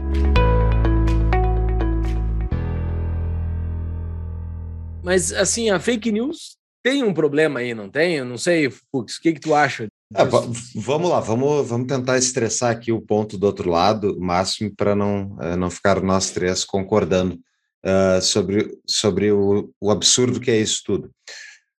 Tem muita mentira na internet, tem muita fake news por parte do, do Alan dos Santos da vida, ou do, sei lá, do Daniel. Por exemplo, essa questão que o Daniel Silveira acusa o Gilmar Mendes de vender sentença. Tipo, não tem nada provado em relação a isso, pelo menos eu desconheço. É para se deixar, o cara pode falar o que ele quiser, e daí, tipo, ele vai denegrindo a imagem da, do STF, dos ministros do STF, não tem problema? Qual é o limite, entendeu? Para mim não há limite não, tá, Fux? Só para deixar claro. Ele é imune, né? Foi criada uma regra tá. constitucional. Se fosse, não fosse o Daniel Silveira, fosse tá, o jornalista esse que ficou tetraplégico. Aí ele teria que ser processado em primeira instância, ser colocado, ser trazido, ser colocado isso, o seu Ministério Público entendendo que há crime, é, fazer a denúncia, o juiz receber a denúncia e processá-lo em primeira instância. Uhum. Só que o deputado ele tem um nível de proteção maior do que eu e você temos. Isso não é novo, tá, pessoal? Isso não é hum. novo. Ah, mas... A ideia da imunidade parlamentar ela é trazida desde, a, desde a, das Bill of Rights é, inglesas até principalmente na Constituição americana, que é a, a emenda constitucional vai, número 1 2, ela vai ser muito clara quanto a isso. Uh, ok, mas assim, embora esse processo está sendo usado para, como tu descreveu aqui, como uma forma de poder, eles estão agindo como como como política, principalmente assim, parece. Eles estão agindo politicamente, desconsiderando isso. Existe uma demanda da sociedade para que se reaja frente às fake news pós-internet, pós uh, uh, essa, essa difusão de informação que existe, que tem que ser, que tem que ter algum controle. Não, como é como é que como é que como é que o Estado deveria reagir a isso? Como é que ele reage a essas demandas dessas pessoas que estão recebendo coisas da tia do Zap e, e essas notícias, mamadeira de piroca, essas coisas completamente sem sentido? Uh, uh, não tem que o Estado reagir a essa, a essa demanda? Deixa, deixa eu complementar, deixa eu complementar. Você responde de uma vez, Rodrigo. Porque, vamos lá, e se o cara está utilizando fake news para ganhar o poder, e piorar ainda mais uh, o ambiente institucional. Ele está utilizando de mentiras que até ter o devido processo legal, o cara já vai ter sido eleito, ele já vai ter uh, adquirido mais poder utilizando-se de mentiras. Uh, o processo, devido processo legal que deveria ser aplicado, ele não é insuficiente para impedir isso de acontecer, de haver uma piora institucional num ano de eleição do cara, de, de um candidato abusar das mentiras para ganhar o poder, e só depois ele vai ser, ele vai ser uh, julgado, já vai ter sido eleito, vai entrar numa, num fórum especial. Não é um problema para uma democracia ter gente utilizando-se de mentiras para ganhar o poder? Lembra da campanha de 2014 da Marina Silva, quando o PT disse que ela ia tirar o prato das pessoas de fome, caso fizesse prato das pessoas, caso fizesse autonomia do Banco Central, que a Marina era o diabo, quase foi chamada disso, né? Na verdade, tinha pacto até, até, até isso foi dito, né? Tinha pacto com o demônio, mesmo sendo evangélica, e tem toda a história dela com relação a isso, que o PT disse com relação a ela em 2014? Uhum. Me lembro, mais ou menos. Pois é, isso é fake news, né? Ganharam o poder, né? Ganharam a eleição, inclusive, em 2014, que a Marina era quem estava crescendo nas pesquisas da época. Então, assim, fake news, pessoal, não é algo novo, não, tá? Não surgiu agora, não, né? Meu Deus, fake news. Desinformação é algo milenar, entendeu? Não é algo novo. Não. E assim, Sim, os documentos que o Collor aparece no debate com o Lula lá em 1990 e poucos, lá. Os tais documentos que não tinha nada escrito, foi só um negócio que ele hum. tinha várias provas contra o Lula.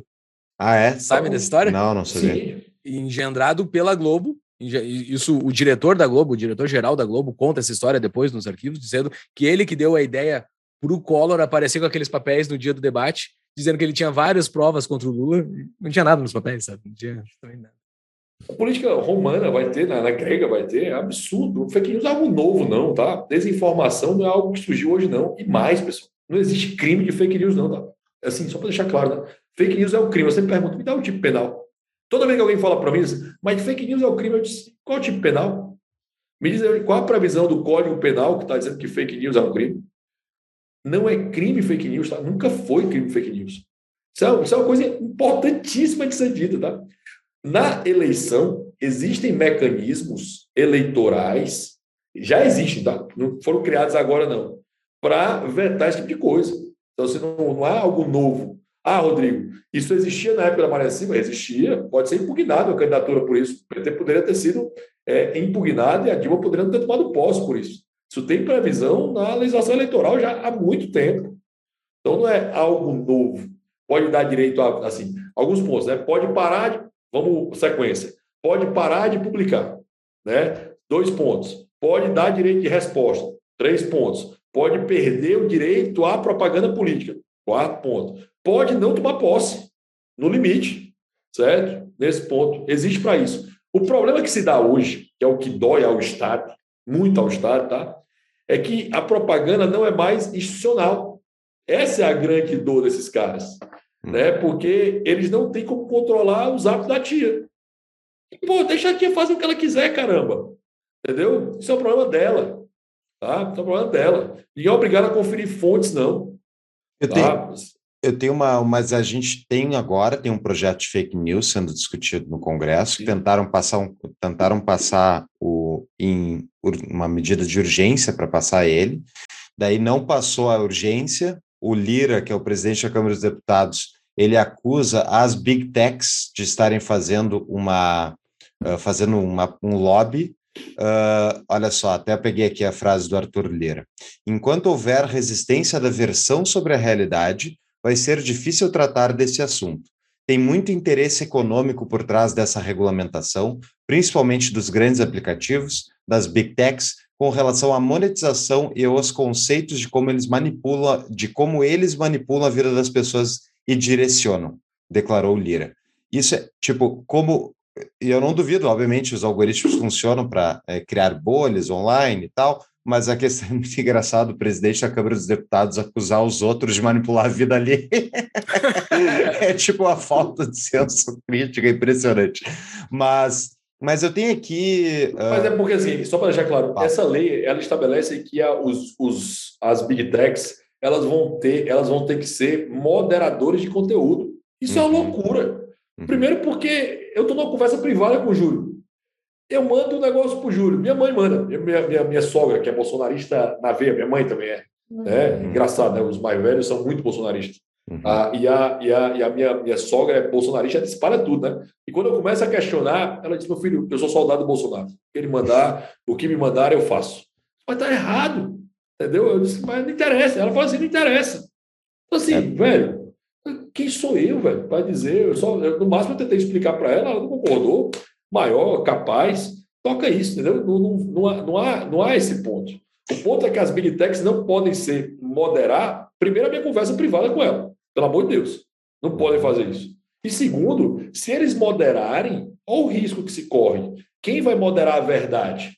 Quem vai moderar o que é o que não é fake news? O Ministério da Verdade, o, George Orwell foi muito feliz lá no Ministério da Verdade, no 1984, porque, obviamente, se eu quero, se me interessa que a verdade seja X, eu vou só para isso. Ah, vamos dar a nossa realidade de, de pandemia.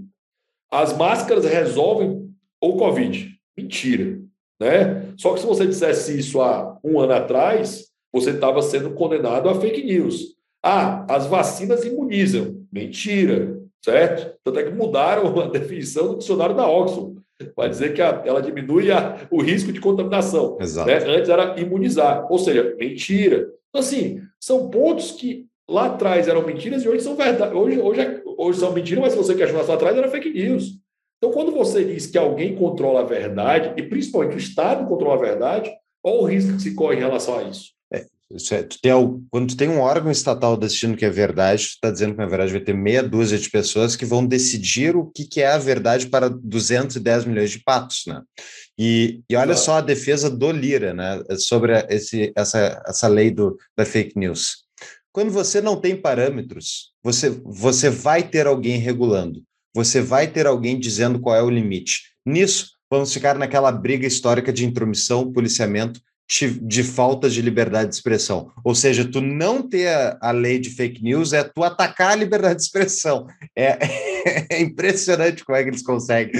Mas, mas eu tenho uma outra pergunta aqui, Rodrigo, que é, é o seguinte: hum, eu lendo aqui sobre esse inquérito das fake news, eu, eu li o advogado de defesa de um dos, do, dos, de um dos, dos condenados dizendo que ele não teve acesso ao inquérito das fake news que, o, que não foi dado ah, acesso. Teve ou não teve acesso? Eles tiveram, os advogados tiveram acesso? Cara, a maioria dos condenados não teve acesso a esse inquérito.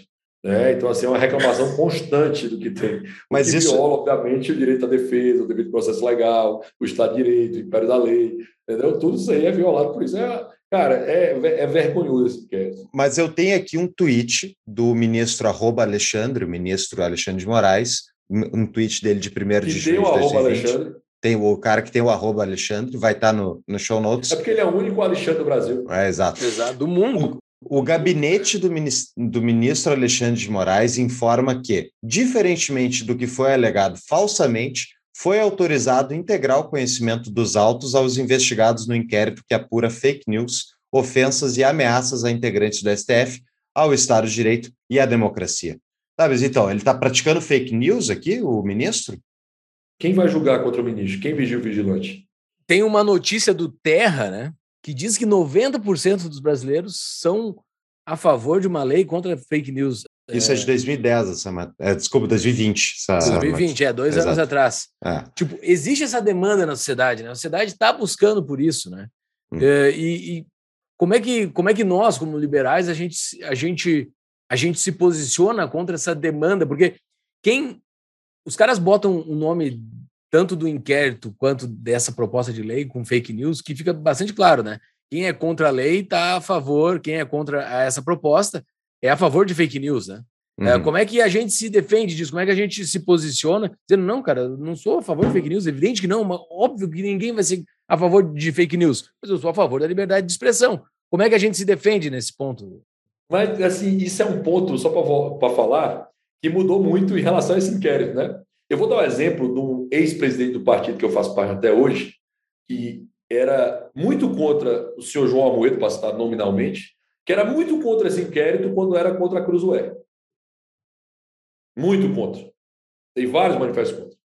E depois ele ficou muito a favor do mesmo inquérito, quando começou a atacar gente que ele não gosta que era o Alan dos Santos, o Oswaldo Eustáquio, é, Daniel Silveira, aí ele ficou a favor.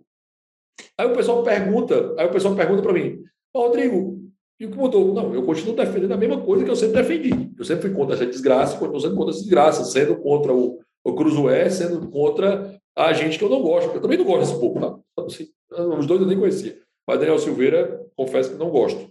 Não, não, não tenho qualquer simpatia por ele.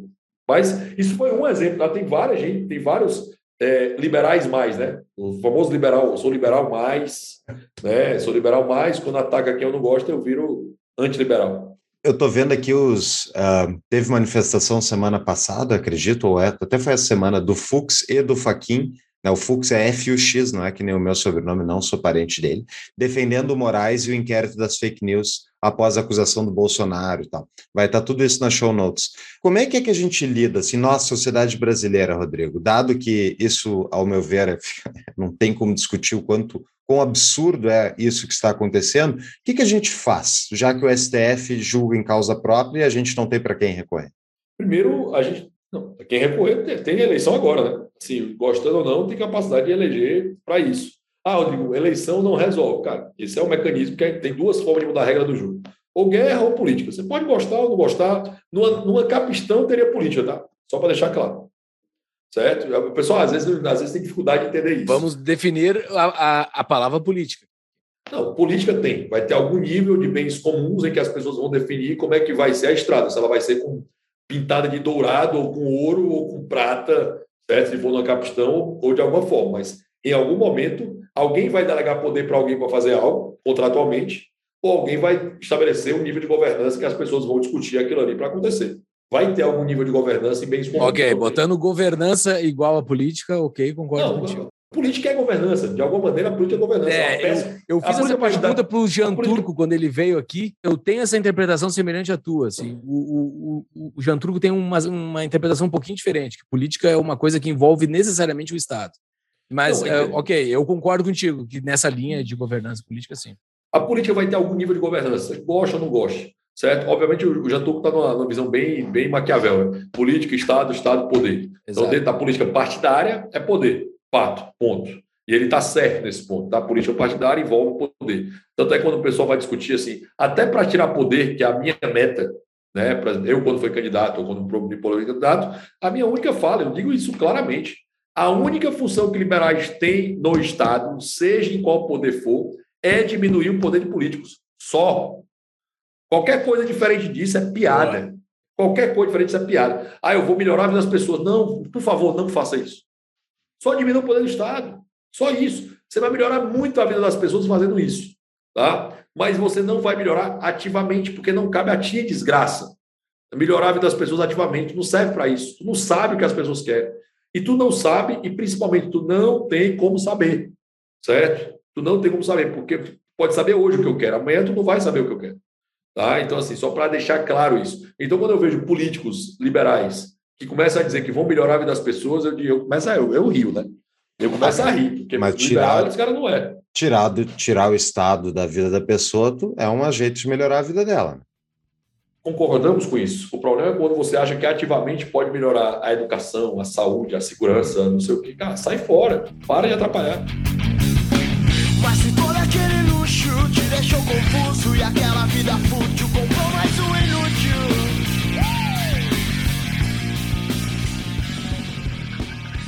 Eu vou colocar agora, talvez alguns ouvintes vão dizer que eu vou colocar chapéu de alumínio aqui, tá? Mas uh, eu vou sozinho, vocês não precisam me acompanhar se quiserem. Se não, se não quiserem.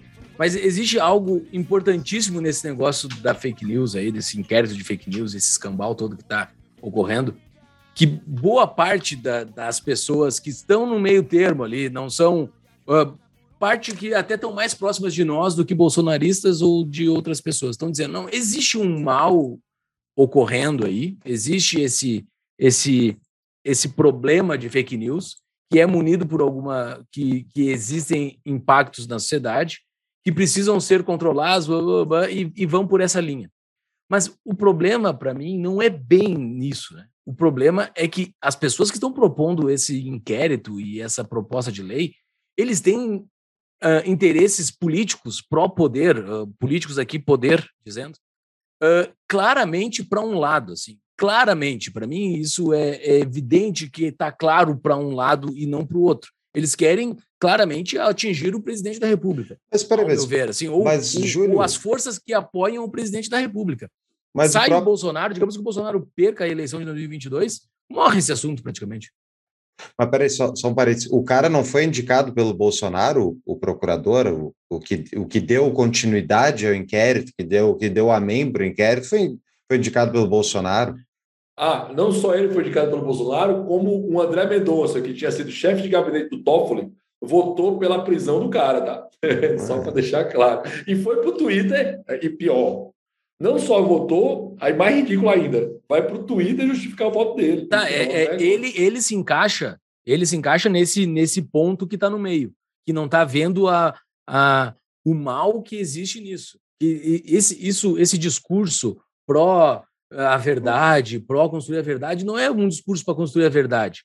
É um, é um discurso uh, para expor a verdade ou para expor para o público somente aquilo que é verdade. Não, é um discurso completamente político, completamente de alguém que está querendo atingir um outro grupo que, que não é o grupo dele. Então, assim, existem forças por trás disso muito. Uh, é, aqui, é por isso que eu falei de chapéu de alumínio. Claramente, tu não consegue identificar a fonte, porque a fonte provavelmente é, é bem escondida, as, as coisas as, as coisas que são negociadas são bem escondidas, mas quem se beneficia disso tudo é somente um lado. Só um lado está se beneficiando. Como o, como o Rodrigo mostrou aqui, não existe fake news do lado do PT.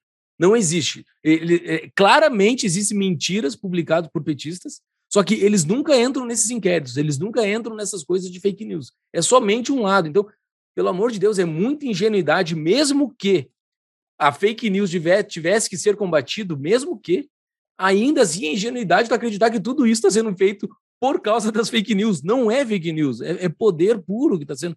É, assim, eu admito que tem parte disso que eu falei que eu não tenho provas, admito. Mas eu sei que só tem um lado sendo beneficiado. Só tem um lado sendo preso.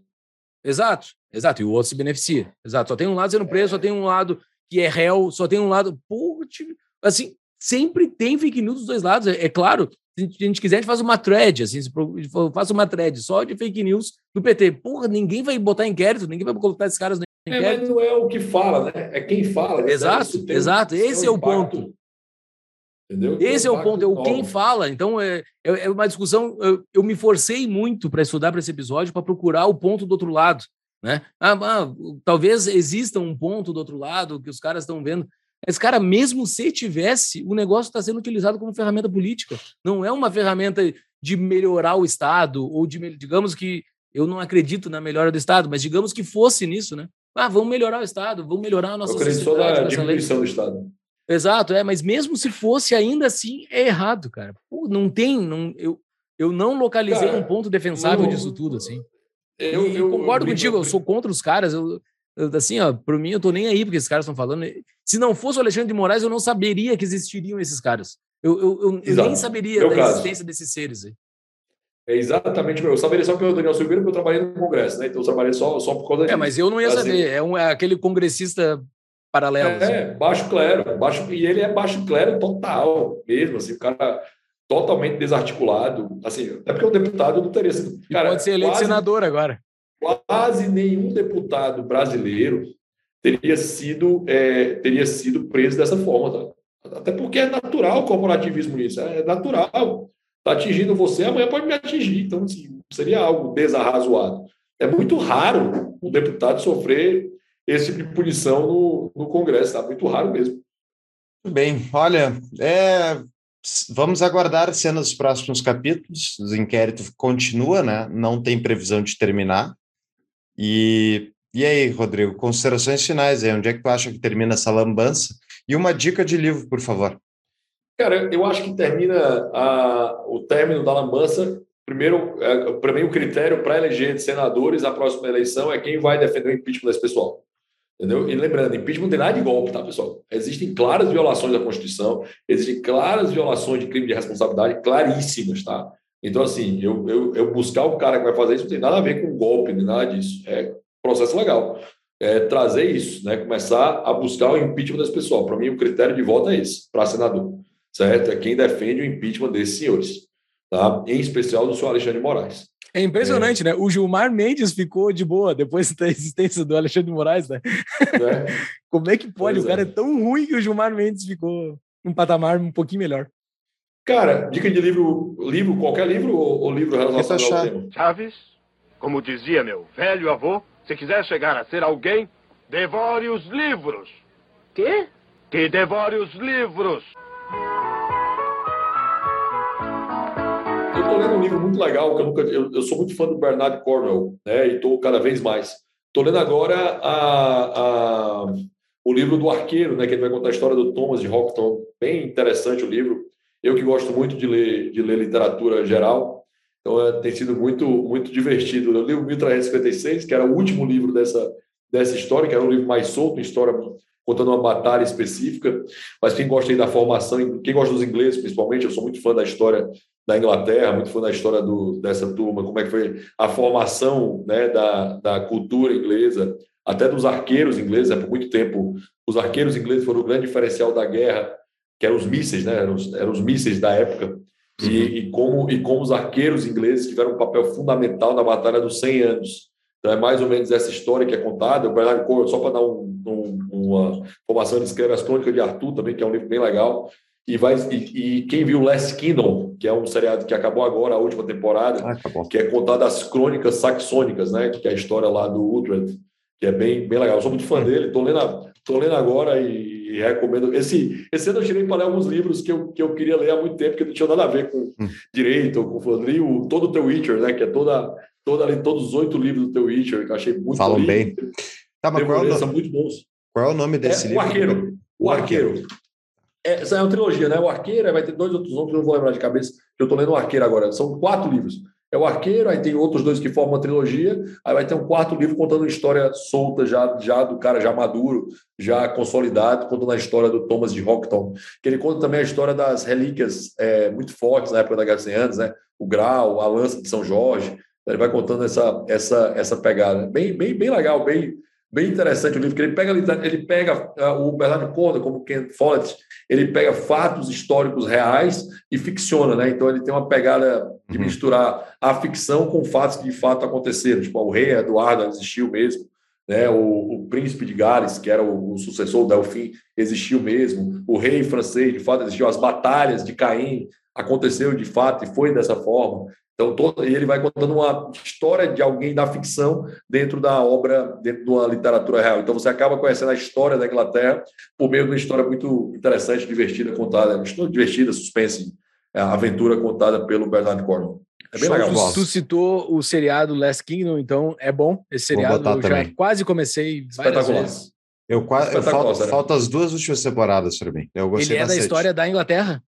É assim, século IX o Vikings vai pegar a história, o Vikings lá do Story Channel vai pegar a história baseada pela perspectiva dos nórdicos, né? Ah. Então vai pegar, pegar dele.